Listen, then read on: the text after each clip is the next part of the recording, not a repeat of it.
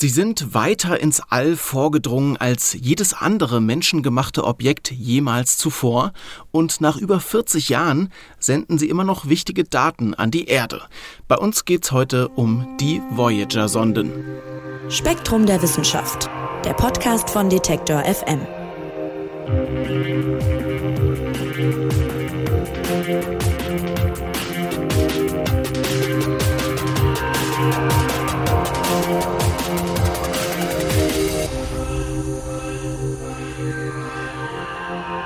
1977 sind sie gestartet, zwei baugleiche Sonden mit dem Namen Voyager, also Reisende, und ihr Ziel war es, ferne Planeten zu erforschen. Und heute, 45 Jahre später, sind die Dinger immer noch unterwegs und schicken uns erstaunlicherweise auch immer noch Infos aus dem All. Wie das geht und was die beiden Uraltsonden heute noch leisten können, das ist Thema im aktuellen Heft von Spektrum der Wissenschaft und Redakteur Mike Zeitz wird uns die Geschichte der Voyager-Sonden erzählen. Hallo Mike. Hallo Mark. Ja, Mike, ich habe schon gesagt, die Voyager-Sonden sind praktisch baugleich. Wie sehen die denn aus? Hm, also man kann so eine Voyager-Sonde von der Größe her etwa mit so einem Kleinwagen vielleicht vergleichen. Also da würden ein paar Menschen ganz gut reinpassen. Es ist so etwa 800 Kilo schwer, ist so eine einzelne Sonde. Und ich finde immer, die sehen so ein bisschen aus wie ein großer Whirlpool. Also es liegt daran, dass halt auf so einer einzelnen Sonde eine große Antennenschüssel drauf ist. Die ist 3,6 Meter im Durchmesser, so eine Parabolantenne. Und das sieht irgendwie aus, als könnten da mehrere Menschen gemütlich nebeneinander drin im Whirlpool im Wasser sitzen. Also so etwa von den Größenverhältnissen stelle ich mir das immer so vor. Okay, hättest du die Dinger vielleicht eher Jacuzzi nennen sollen als Voyager. Ja, die äh, Atmosphäre ist dann aber nicht ganz so freundlich wie, im, äh, wie in der Therme. ähm, also da im Weltall ist es ja schon relativ kalt und ungemütlich. Ähm, naja, und an, an diesem Whirlpool, an dieser, äh, an dieser Aluzelle, auf der diese Antennenschüssel drauf sitzt, da hängen auch noch so ein paar Ausleger mit Instrumenten dran und relativ viel Elektronik. Ähm, also das, das ist schon ein komplexes technisches Gerät, aber halt ein relativ solider Grundkörper mit so einer prägnanten Antenne. Okay, und warum wurden damals jetzt 1977 dann gleich zwei von den Dingern ins All geschickt, wenn die ja eigentlich gleich sind? Ja, also ähm, das kommt so ein bisschen aus der Vorgeschichte der Voyager-Mission, aber auch der, der US-Raumfahrt überhaupt. Also es war ja immer so ein Wettrennen mit der Sowjetunion und ähm, man wollte immer der Erste sein, die Ersten am, an der Venus, die Ersten am Merkur, die Ersten am Mars und ähm, es gab damals relativ viele Fehlschläge noch in der Raumfahrt. Also die, die Raumfahrt, die war ja gerade zehn Jahre alt, so zu der Zeit. Und da ist immer mal wieder eine Rakete explodiert oder irgendeine Sonde konnte nicht mehr angesteuert werden, ist verloren gegangen, irgendwo verglüht, irgendwas ist kaputt gegangen. Und um in diesem Wettrennen bestehen zu können mit der Sowjetunion, hat man einfach immer alles gleich zweimal gebaut. Also es gab so ein Vorläuferprogramm, das hieß Marina. Die sind dann auch zur Venus beispielsweise geflogen. Da standen wirklich immer quasi nebeneinander auf zwei Startrampen standen zwei Raketen mit zwei baugleichen Sonden nebeneinander und wenn dann mal eine Rakete beim Start explodiert ist, kommt man die zweite Rakete starten und äh, zum Glück ist da relativ häufig sogar alles gut gegangen, sodass man dann zwei Sonden im äh, Weltall hatte. Aber das ist so ein bisschen die Geschichte. Also man hat einfach immer alles gleich zweimal gebaut, weil wenn es einmal kaputt geht, dann hat man immerhin noch eins übrig. Jetzt war der, der große Glücksfall bei Voyager, ähm, dass beide erfolgreich gestartet sind. Und es war auch ähm, überhaupt sehr wichtig, da zu dem Zeitpunkt zu starten, weil es gab eine besondere Planetenkonstellation im Sonnensystem, die kommt nur einmal alle 176 Jahre, waren es, glaube ich, äh, wo, wo die vier äußeren großen Planeten, also Jupiter, Saturn, Uranus und Neptun, wo die in so einer Konstellation waren, dass man einen nach dem anderen anfliegen konnte und sich dann auch noch so ein bisschen Schwung holen konnte für den Weg nach außen.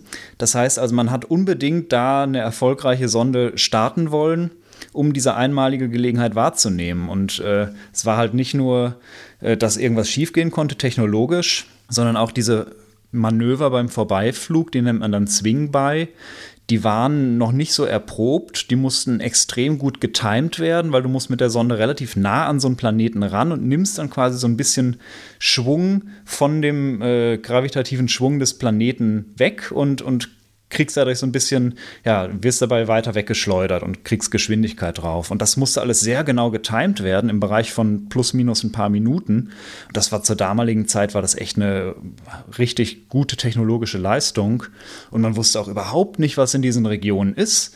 Also du wusstest zwar damals, es gab zwischen Mars und Jupiter beispielsweise diesen Asteroidengürtel, aber du wusstest nicht, kommt man da durch mit einer Raumsonde oder ist das so wie in Science-Fiction-Filmen manchmal, wenn die Enterprise da durch so einen Asteroidengürtel fliegt, da schießt es von überall und, und äh, alles Mögliche geht kaputt, weil halt irgendwelche Einschläge sind. Also du hast null Ahnung damals noch gehabt, wie das Sonnensystem genau aussieht. Deswegen war das einfach alles total ja, experimentell fast. Und deswegen hat man einfach mal zwei gebaut, damit man auf Nummer sicher gegangen ist. Also das gute alte Motto, doppelt hält besser, dann auch bei der NASA. Ganz genau. Ja, okay. Was war denn das Ziel der Mission eigentlich und inwiefern haben die beiden Sonden das am Ende erreicht? Also ich habe es ja schon angedeutet, das Ziel war so ein bisschen diese äußeren Regionen des Sonnensystems, erstmal die nächsten beiden großen Planeten hinter Mars, also Jupiter und Saturn. Äh, das sind ja die größten Planeten unseres Sonnensystems überhaupt. Und damals war relativ wenig über die bekannt. Also man hatte noch keine Raumsonden hingeschickt, beziehungsweise wusste relativ wenig darüber.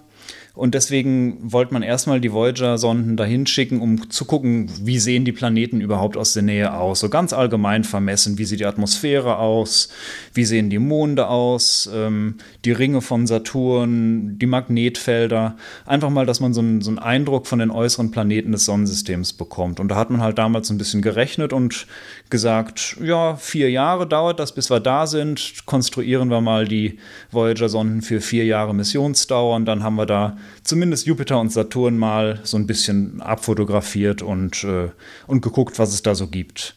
Das ging dann ja, wie du in der Anmoderation gesagt, das ging ja noch mal wesentlich weiter. Also äh, nachdem dann Jupiter und Saturn besucht waren, haben die Dinger immer noch funktioniert. Da hat man sich gesagt, ja gut, äh, die laufen noch, äh, die Technik funktioniert, die Kameras sind noch in Ordnung, wir können auch mit denen kommunizieren, dann schicken wir sie mal weiter und dann sind sie halt noch zu Uranus und Neptun geflogen im Fall von Voyager 2 und immer weiter, immer weiter raus in die Grenzen des Sonnensystems. Also diese ursprünglichen vier Jahre, das wurde jetzt mal eben locker verzehnfacht. Aber erstmal wurde es tatsächlich nur auf vier Jahre angelegt. Und was haben die beiden Sonden denn über die Jahre so rausgefunden? Also die haben ja wirklich dann sehr viel Zeit gehabt, sich diese Planeten anzuschauen.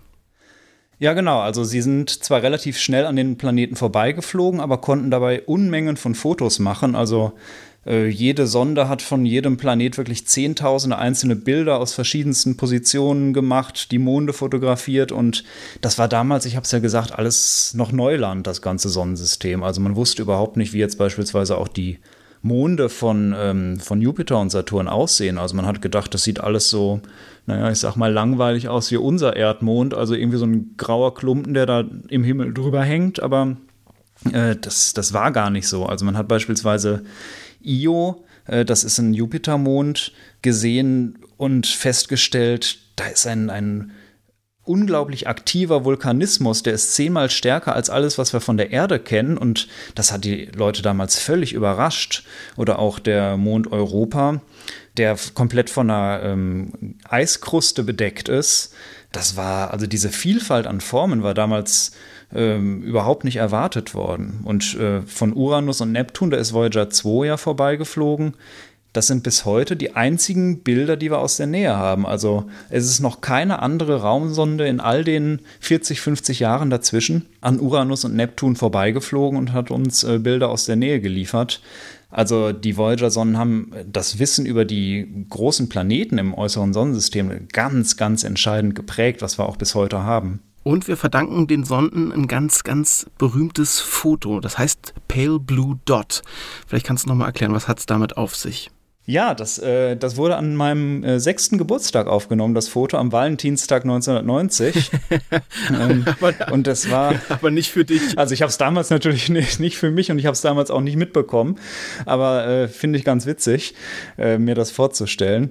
Und das war damals eine Idee von einem relativ berühmten Wissenschaftskommunikator Carl Sagan, der ähm, hat sich sehr darum bemüht, die Astronomie für die Menschen auch wirklich fassbar zu machen und auch diese Faszination der Astronomie rüberzubringen.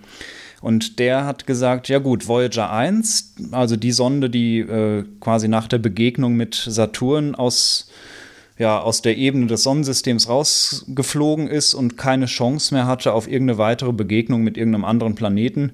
Also diese Sonde Voyager 1, da hat man eigentlich gesagt, ja gut, die Kameras können wir abschalten, brauchen wir nicht mehr, äh, da ist eh nichts mehr zu sehen. Aber er meinte, drehen wir die doch einfach mal zurück, also dass sie auf die Sonne guckt, auf die ganzen Planeten, an denen sie bisher vorbeigeflogen ist und machen so ein Familienfoto, also Sonne, Merkur, Mars, Erde, also die ganzen Planeten, wie sie da aufgereiht sind, äh, wurden da mal fotografiert und aus einer Entfernung Voyager 1 war zu dem Zeitpunkt äh, schon 40 Mal so weit entfernt, wie die Erde von der Sonne entfernt ist. Also extrem weit weg. Und äh, auf diesem Familienfoto gibt es eine Aufnahme, das ist dieser Pale Blue Dot. Auf dieser Aufnahme ist die Erde wirklich nur so ein winzig kleiner, ein Pixel großer, schwach bläulich leuchtender Lichtpunkt. Und da hat Carl Sagan damals so gesagt, ja, das, das ist alles, alles, was wir kennen, alle Menschen, die jemals gelebt haben, alles, was jemals in unserer Wissenssphäre passieren wird, findet auf diesem einzelnen kleinen Pale Blue Dot statt. Und das hat für viele Menschen, auch wenn das jetzt wissenschaftlich überhaupt keine besonders bedeutsame Aufnahme war, das hat einfach sehr viele Menschen inspiriert und für viele Menschen einfach diese, diese unglaubliche Dimension des Weltalls auch mal klar gemacht und unseres Sonnensystems, also und unseren Platz im Universum. Also das, das war schon eine ganz ja, berühmte, ikonische Aufnahme, die Voyager 1 dann nochmal gemacht hat. Und dann wurden die Kameras auch tatsächlich abgeschaltet. Also danach gab es keine Fotos mehr von Voyager. Das letzte Foto dann schon 1990. Wir werden gleich noch darauf eingehen, was in den ganzen Jahren äh, danach noch passiert ist. Aber ich kann auf jeden Fall euch allen empfehlen, Pale Blue Dot einfach mal googeln und sich das Foto mal, mal zur Gemüte führen. Weil es ist genau wie du sagst, Mike, man kriegt so eine eine annähernde Vorstellung davon, von den Dimensionen des Universums und wie klein und unbedeutend dann doch die Erde ist. Total, ja. Okay, also wir haben gehört, die Voyager-Sonden wurden 1977 losgeschickt. Erstmal sollten die vier Jahre lang so ein paar Planeten erkunden, ja. Und äh, nach ein paar Jahren hat man dann gemerkt, ach, die Dinger laufen ja noch, geht ja immer noch weiter. Und dann waren wir jetzt gerade schon bei 1990, also wo die schon 13 Jahre unterwegs sind, obwohl sie eigentlich nur vier sollten. So, wenn man jetzt mal kurz durchrechnet, sind wir nochmal drei Jahrzehnte später. Das war ja alles irgendwie nicht geplant, oder? Nee, das war nicht wirklich geplant. Also viele aus dem Team haben es gehofft und die haben auch teilweise insgeheim, auch teilweise ohne ihren Vorgesetzten davon Bescheid zu geben, bessere Geräte eingebaut. Also Transistoren, die ein bisschen länger standhalten als das, was in den Spezifikationen vielleicht gefordert war. Und die haben die Sonden absichtlich so ein bisschen robuster gebaut, in der Hoffnung, dass die Mission verlängert werden würde und verlängert und verlängert, so wie es jetzt eben schon seit über 40 Jahren ist. Ähm, weil sie einfach dachten, ja gut, wir haben, da, wir haben da so eine schöne Sonde mit so tollen Instrumenten, die weiter fliegt als alles, was die Menschheit jemals ins Weltall geschickt hat. Das müssen wir doch irgendwie weiter nutzen. Also, Aber warum dann nicht gleich offiziell die Mission länger machen? Das war schlicht zu teuer. Also das ist einfach eine Frage der Finanzierung. Auch wenn da jetzt nichts Neues mehr gebaut werden muss, weil die Sonden halt im Weltall rumfliegen, kostet das trotzdem ein paar Millionen Dollar im Jahr. Also du brauchst das Bodenpersonal, die Leute, die hin und her funken, äh, die neue Software schreiben, die Zeit an den Radaren, mit denen man zu der Sonde funkt, die ist auch teuer und das summiert sich alles, da so so ein paar Dutzend Leute ständig zu beschäftigen, damit so ein paar Sonden im Weltall zu steuern. Und damals hat man sich halt gesagt, also die Politiker vor allem im US-Kongress, ja gut, wenn wir die Planeten fotografiert und untersucht haben, was wollen wir dann noch mit den Dingern? Das kostet alles nur Geld, da können wir besser ein paar Kriege mit finanzieren. Und äh, ja, deswegen war es damals eher so, so, eine heimliche Hoffnung von vielen aus dem Team, die daran beteiligt waren, das Ding weiter zu betreiben. Aber das war längst nicht gesichert, dass wir heute noch über die Voyager-Sonden als aktive Raumsonden sprechen würden. Aber das heißt, äh, die Wissenschaftlerinnen und Wissenschaftler haben der Politik da ein Schnippchen geschlagen und gesagt, wenn ihr uns nicht äh, genug Geld geben wollt, wir machen die, machen die Dinger dann trotzdem so robust, dass sie vielleicht länger fliegen und dann müsst ihr uns einfach länger bezahlen. So ein bisschen war es tatsächlich auch in den letzten Jahren. Ich habe das auch noch vor ein paar Jahren mitbekommen. Da war wieder mal die Diskussion, wollen wir die Raumsonden nicht abschalten? Mit dem Argument, kostet halt jedes Jahr ein paar Millionen und wir müssen alle sparen. Aber da gab es dann auch international so einen großen Aufschrei, weil die Voyager-Sonden inzwischen so einen großen Symbolwert für die ganze Menschheit auch haben, so als quasi unsere am weitesten entfernten Boten äh, im All, Boten des Sonnensystems. Und da gab es dann auch international so viel Protest aus den Astronomie-Communities, dass, äh, dass einfach irgendwann gesagt wurde, okay, betreiben wir die Dinge halt weiter und gucken, was sie uns noch so erzählen. Aber das konnte sich die USA dann irgendwann auch nicht mehr leisten, die äh, einfach so sterben zu lassen. Und heute, 45 Jahre nach dem Start, wo sind die Sonden denn jetzt eigentlich mittlerweile? Also die Sonden sind inzwischen unglaublich weit entfernt, also so weit entfernt, dass ein Signal, was du von den Sonden empfängst oder was du auch zu denen hinschickst, allein durch die Lichtlaufzeit bis zu den Sonden einen ganzen Tag braucht. Also die sind wirklich inzwischen einen Lichttag, wenn du so willst, Pi mal Daumen entfernt von der Erde. Oder wenn man es in anderen Zahlen ausdrückt, ich habe ja vorhin schon mal so diese Distanz zwischen Sonne und Erde als Einheit verwendet. Das macht man in der Astronomie gern. Das nennt sich dann astronomische Einheit. Äh, heute sind die wirklich auf, glaube 130 und 150 astronomischen Einheiten, also 150 Mal so weit weg wie die Erde von der Sonne sind die Voyager-Sonden jetzt heute von uns. Und da sind natürlich völlig andere Verhältnisse im Sonnensystem. Und das sind auch gerade so die Regionen, die sind aus wissenschaftlicher Sicht dann nochmal doch sehr interessant, weil die Sonne da gerade ihren Einfluss verliert. Also die Sonne schickt ja ständig Teilchen ins Weltall, geladene Teilchen, Magnetfelder, die sich ewig weit ausbreiten ins Weltall. Aber irgendwann ist halt auch mal Schluss. Also es gibt ähm, auch zwischen den Sternen um uns rum und in der Galaxis überhaupt gibt es interstellare Felder, interstellare Teilchen, die da so rumschwimmen wie in einem Ozean und wenn da die Teilchen der Sonne drauf prallen, dann werden sie irgendwann abgebremst und so stark abgebremst, dass sie völlig an Einfluss verlieren. Und genau in dem Bereich sind die Voyager-Sonden gerade. Das heißt, die Voyager-Sonden sind in einem Bereich, wo unser Sonnensystem keine große Rolle mehr spielt im Weltall und können quasi messen, wie das Weltall außerhalb unserer Einflusssphäre aussieht. Und äh, das ist aus wissenschaftlicher Sicht ein total spannender Bereich, aber der ist aus menschlicher Sicht, aus menschlicher Vorstellungskraft, ist der einfach unglaublich, unvorstellbar weit weg. Ich habe es gesagt, einen Tag lang braucht das Licht, bis es da ist. Das ist, das ist irrsinnig weit. Und wie hält man da Kontakt über diese Distanz? Also ich kann es mir gar nicht vorstellen. Nee, tatsächlich. Also es ist, es ist auch enorm aufwendig, da ähm, die anzupeilen und zu den, ja, mit, mit ausreichender Leistung Signale hinzuschicken. Die NASA hat da schon damals bei den Mariner-Sonden, ähm, die ja nur ins innere Sonnensystem geflogen sind, schon äh, ein Netzwerk etabliert. Das nennt sich Deep Space Network. Das besteht aus mehreren Antennenkomplexen auf verschiedenen Stellen auf der Welt. Das heißt, du hast überall auf der Welt, in, in den USA beispielsweise, in Spanien, in Australien, riesengroße Radarschüsseln, also richtig große Radarschüsseln, die teilweise über 60 Meter groß sind. Und die kannst du dann auf diese Sonde am Himmel ausrichten und da mit ganz viel Leistung Signale hinschicken und auch die Signale, die die Sonde aussendet, empfangen. Auch wenn die nur extrem schwach sind, äh, durch diese riesigen Radarschüsseln kannst du die empfangen. Und das ist äh, enorm aufwendig, deswegen, unter anderem deswegen ist es auch so teuer. Aber es, ja, das funktioniert dadurch, obwohl sie so ewig weit weg sind, weil man sie halt so gut anpeilen kann und so riesige Radarschüsseln hat, um die Signale zu empfangen. Ja, Wahnsinn, aber es ist schon auch krass limitiert dann, ne? Also es ist so ein bisschen, als würde ich dir eine SMS schicken und die kommt einen Tag später halt an. Genau, und die kommt auch in einer Qualität an, wo ich nicht genau weiß, äh, welche Buchstaben da jetzt stehen. Und dann brauche ich Algorithmen, um das irgendwie so ein bisschen zu interpretieren, was du da jetzt vielleicht gesagt hast. Es ist alles ganz verrauscht. Und also es ist wirklich, ja, einerseits Technik aus äh, dem letzten Jahrhundert, gepaart mit extrem schlechter Sendeleistung. Also das ist alles andere als ein Spaß, da was rauszulesen. Aber es ist eben auch äh, sehr gewinnbringend. Ja, das mit der alten Technik wollte ich eh gerade noch fragen. Also man liest ja immer wieder mal so diesen Vergleich heutige Smartphones und dass die irgendwie die zigfache Rechenleistung haben wie so die ersten NASA-Computer aus der Anfangszeit äh, von, der, von der Raumfahrt. Und das wird ja bei Voyager dann auch so sein, oder? Also die Technik muss doch eigentlich komplett veraltet sein. ist es. Also da ist ähm, im Prinzip alles von Hand zusammengelötet. Also es gab damals, ja, es, äh, du hast ja heute in deinem Smartphone, da hast du Chips drin mit Milliarden von kleinen Prozessoren auf, auf winzig kleinem, auf Fingernagel großem Raum.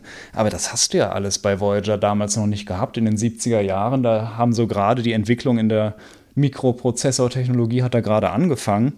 Und äh, die Leute haben das damals echt noch alles von Hand zusammengelötet. Da ist jeder einzelne Transistor quasi neben seinen Nachbarn äh, gelötet worden. Da gibt es noch keine richtige Software drauf, äh, einfach weil damals auch die Speicherkapazität so begrenzt war. Das läuft alles noch mit Magnetbändern. Also da sind tatsächlich so, so kleine Bandmaschinen drin, die einfach immer Magnetbänder hin und her laufen lassen, wo dann die Befehle abgelesen werden oder auch Bilder abgespeichert werden. Also das ist wirklich Technik wie, naja, wenn du mal so alte Filme aus den 60er, 70er Jahren guckst, was da diese, diese riesigen schrankgroßen Geräte mit diesen riesigen Magnetbändern, mit diesen riesigen Bandmaschinen, das ist alles da auf diesen, auf diesen kleinen Raum in den Voyager-Sonden zusammengedampft und wirklich von Hand alles verlötet. Also das ist total abenteuerlich. Also äh, das wird heute auch niemand mehr können. Das ist einfach ein, ein Wissen, was inzwischen verloren gegangen ist in unserer ja, Mikroprozessorzeit heute. Ja, und es ist auch einfach, diese, dieser Zeitraum ist so unvorstellbar. Also kein, kein Handy hält 45 Jahre lang, kein Haushaltsgerät, kein Fernseher, kein Auto. Und diese Sonden, die nun wirklich durch eine sehr unwirtliche Gegend da driften im Weltall, die halten dann irgendwie. Also keine Ahnung, wo kommt eigentlich der Strom her? Wie hält der Akku oder die Batterie oder mit was die da betrieben werden?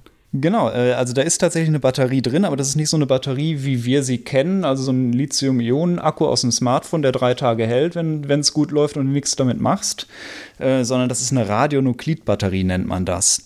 Das ist abenteuerlich und da würde ich auch nicht gern in der Nähe sein von so einem Ding, weil äh, das ist Plutonium, also du hast einen Block Plutonium und wir wissen ja, Plutonium ist ein radioaktives Element das strahlt, das zerfällt und bei diesem Zerfall entsteht Wärme, also richtig Hitze. Also wenn du so einen Plutoniumblock dir angucken würdest live, dann würde der rot glühen. So heiß ist der allein durch den radioaktiven Zerfall. Und so ein Plutoniumblock hat man in diese Radionuklidbatterie eingebaut und man nutzt mit so bestimmten Elementen, Thermoelemente heißen die, nutzt man einfach die Hitze, die durch den Plutoniumzerfall entsteht und macht aus der Hitze elektrische Energie. Furchtbar schlechter Wirkungsgrad, aber das ist egal.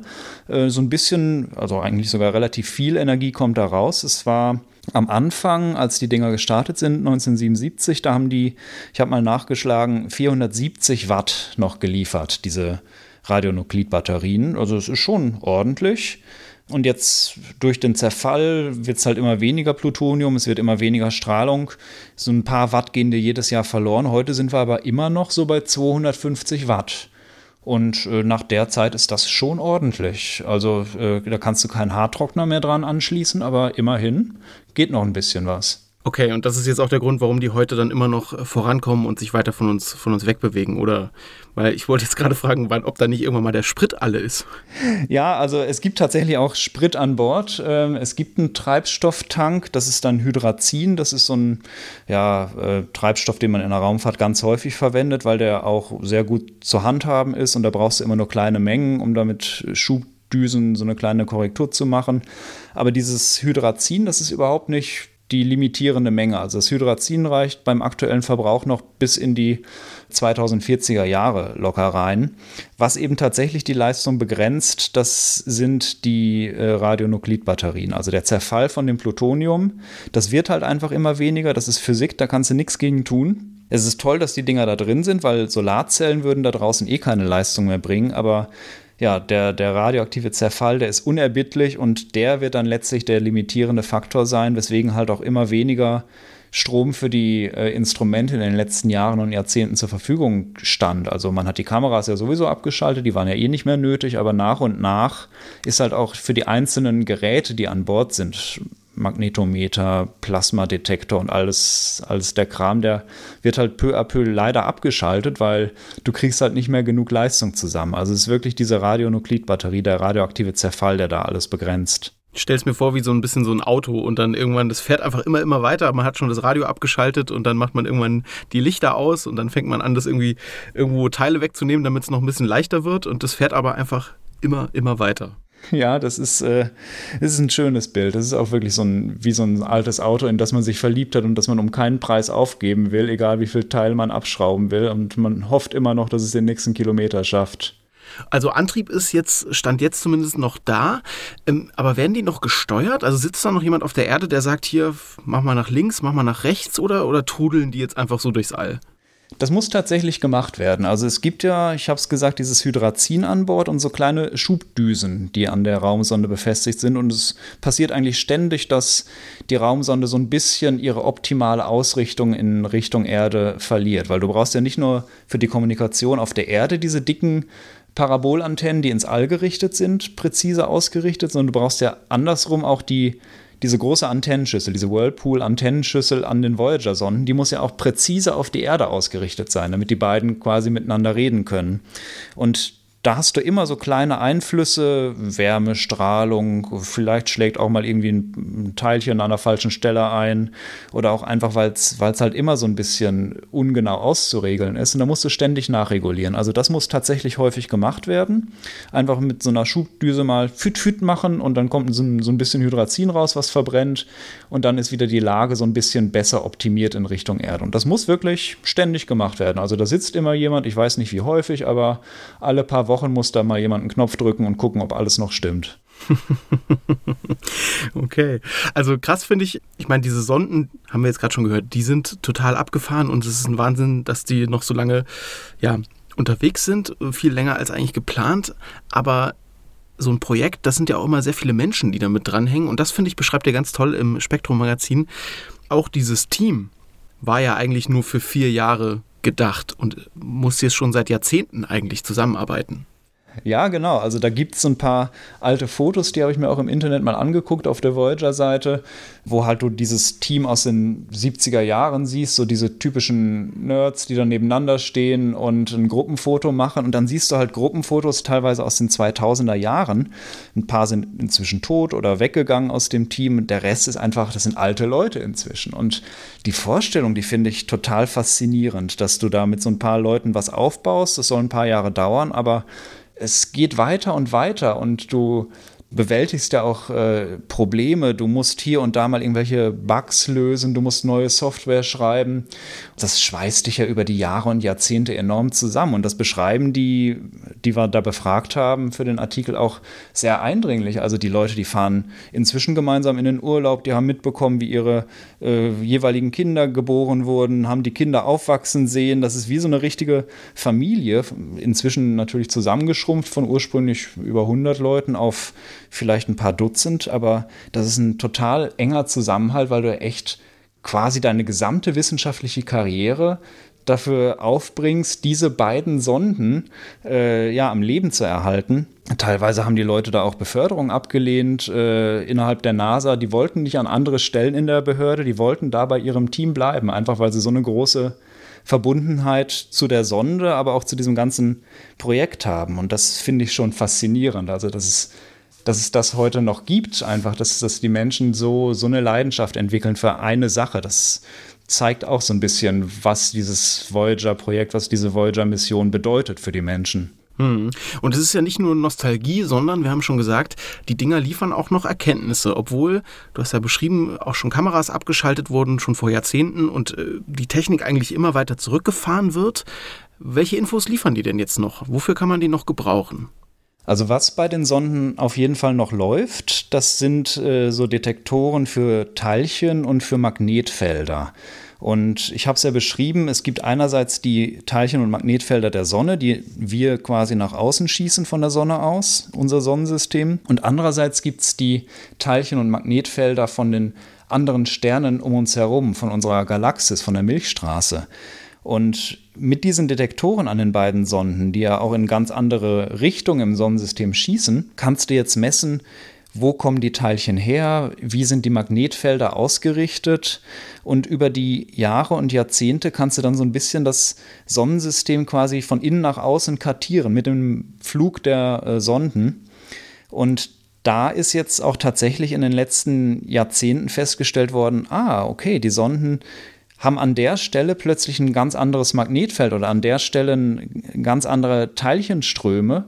Da kann man dann sagen, da endet jetzt gerade der Sonnenwind mit seinen geladenen Teilchen und prallt auf die interstellare Materie. Oder da endet quasi der Einflussbereich der Sonne und da beginnt der Einflussbereich der anderen Sterne. Also du kannst mit den extrem begrenzten Mitteln natürlich, aber du kannst trotzdem mit den paar Detektoren, die an den Sonden noch laufen, sehr gut nachvollziehen, wie unser Sonnensystem eigentlich aufgebaut ist. Und die Daten, die fließen bis heute und die sind bis heute auch immer noch wertvoll. Also die äh, letzte Sonde Voyager 2, es war glaube ich 2018, wo sie quasi in diesen interstellaren Bereich eingetreten ist. Also das war ein enorm weiter Weg, so 120 astronomische Einheiten, also 120 mal Erde-Sonne-Entfernung, hat die gebraucht, bis sie in dieser Randzone war, wo der Einflussbereich unserer Sonne endet.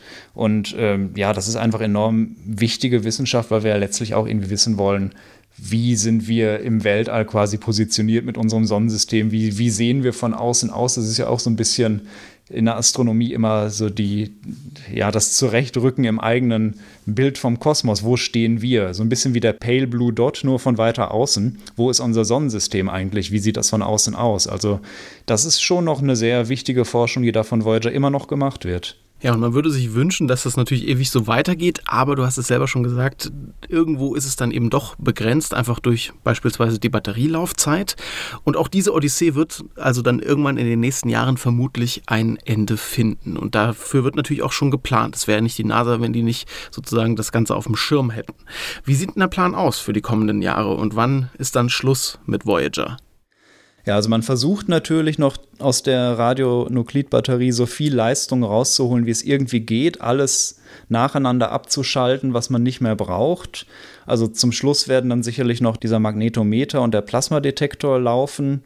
Und ja, wenn die irgendwann von der Batterie nicht mehr genug Leistung kriegen, dann ist wirklich Schluss. Und das kann man auch so ein bisschen vorausberechnen. Also es hängt auch immer so ein bisschen vom Glück ab und davon, wie viel man noch rausquetschen kann. Aber wahrscheinlich wird so zwischen 2025, 2030, irgendwie so um die 2030er Jahre rum, wird dann endgültig das letzte bisschen Energie aus den Voyager-Sonden verschwinden, das man noch nutzen könnte. Und dann kann man auch nicht mehr mit der Erde kommunizieren und dann ist irgendwann wirklich Funkstille. Also da ist tatsächlich so den Prognosen zufolge mit den 2030er Jahren, also so in zehn Jahren müssen wir damit rechnen, da ist dann wirklich Schluss und die Sonden sind aus wissenschaftlicher Sicht leider dann echt tot. Die sind tot, aber das bedeutet ja auch nur, dass wir eigentlich keinen Kontakt mehr zu denen haben, weil, würde ich jetzt mal vermuten, die trudeln ja da weiter rum eigentlich, oder?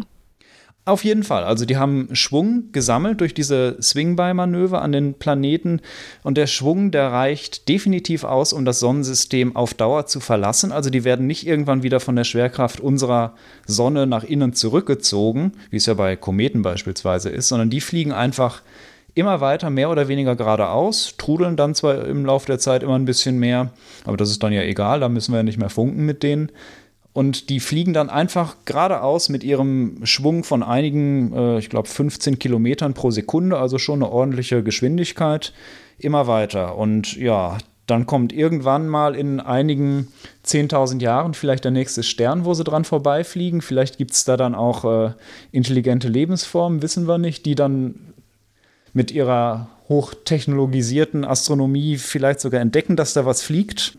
Dann können sie die Voyager-Sonden in Empfang nehmen und gucken, wo kommen die her und äh, was war das eigentlich für eine Zivilisation, die uns die geschickt hat. Also das geht einfach jetzt immer noch weiter. Du spielst darauf an, dass die Voyager-Sonden was an Bord haben. Vielleicht hat das der ein oder andere schon mal gehört.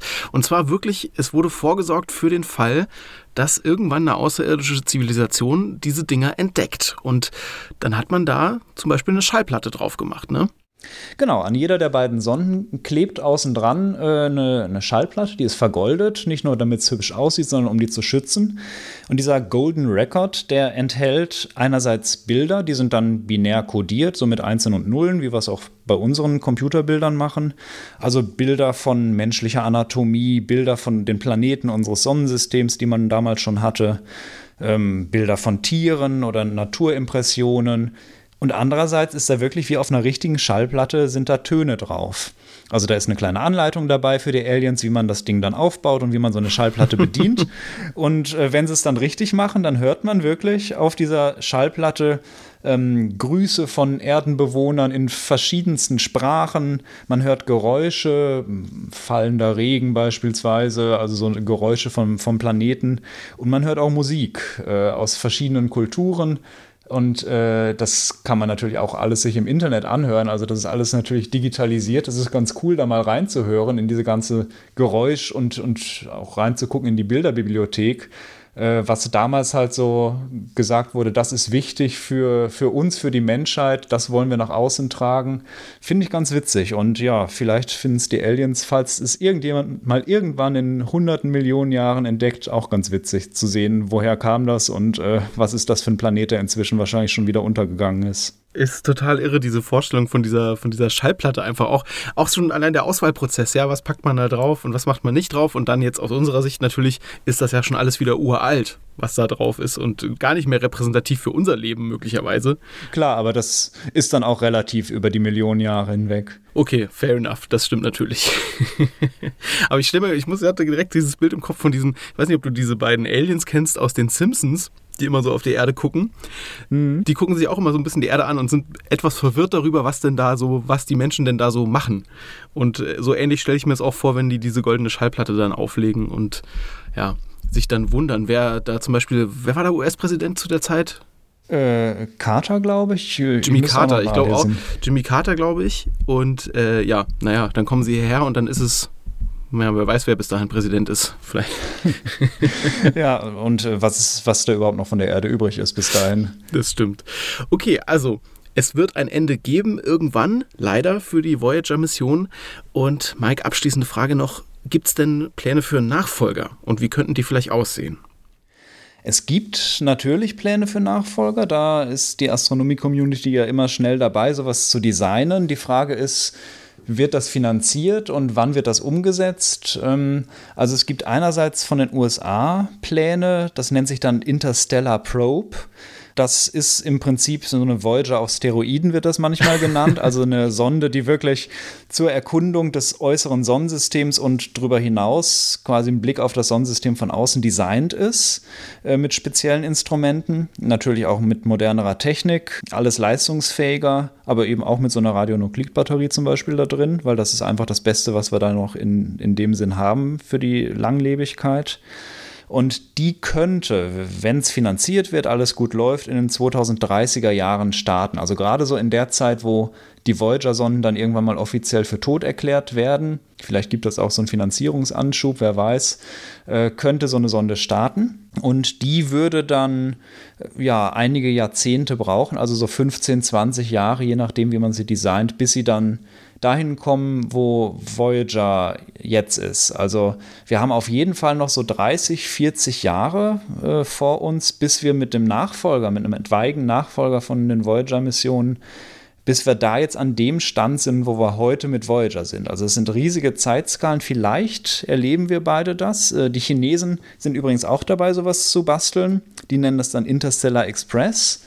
Die wollen auch so eine Sonde an die Grenzen des Sonnensystems schicken, aber auch das wird ähnlich lang dauern. Also wir reden hier so von 30, 40, vielleicht 50 Jahren, bis wir ja an Voyager anknüpfen können. Ähm, mit Glück erleben wir beide das, aber das ist sicherlich auch wieder so eine Sache, wo dann die Generation nach uns drüber schwärmen wird.